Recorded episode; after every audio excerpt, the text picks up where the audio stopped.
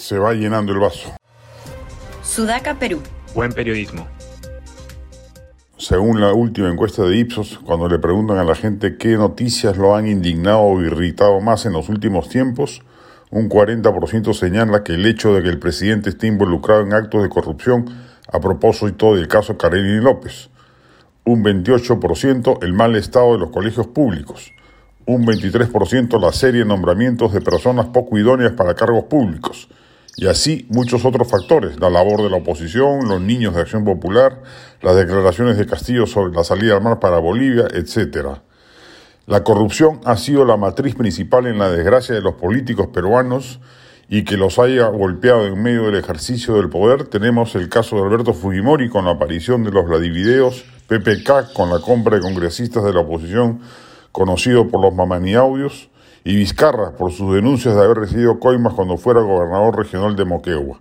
En los tres casos se produjo la salida del poder de los mencionados.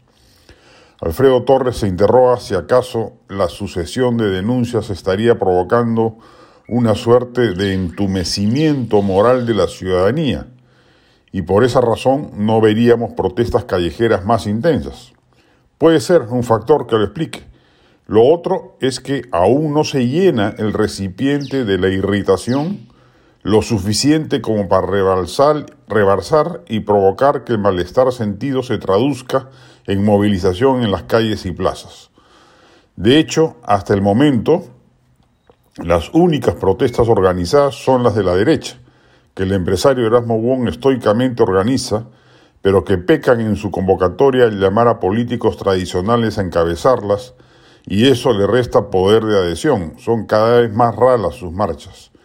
La izquierda moderada, expectorada de mala manera del gobierno por el serronismo, parece, muy propio de ella, aguardar a que de repente se le vuelva a convocar y por esa razón no moviliza a sus grupos activistas a salir a protestar, recogiendo el evidente malestar ciudadano por la pésima gestión de Castillo.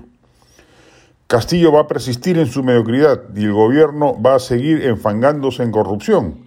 Es impresionante la información de actos de inmoralidad que se conocen en la administración pública copada por el serronismo.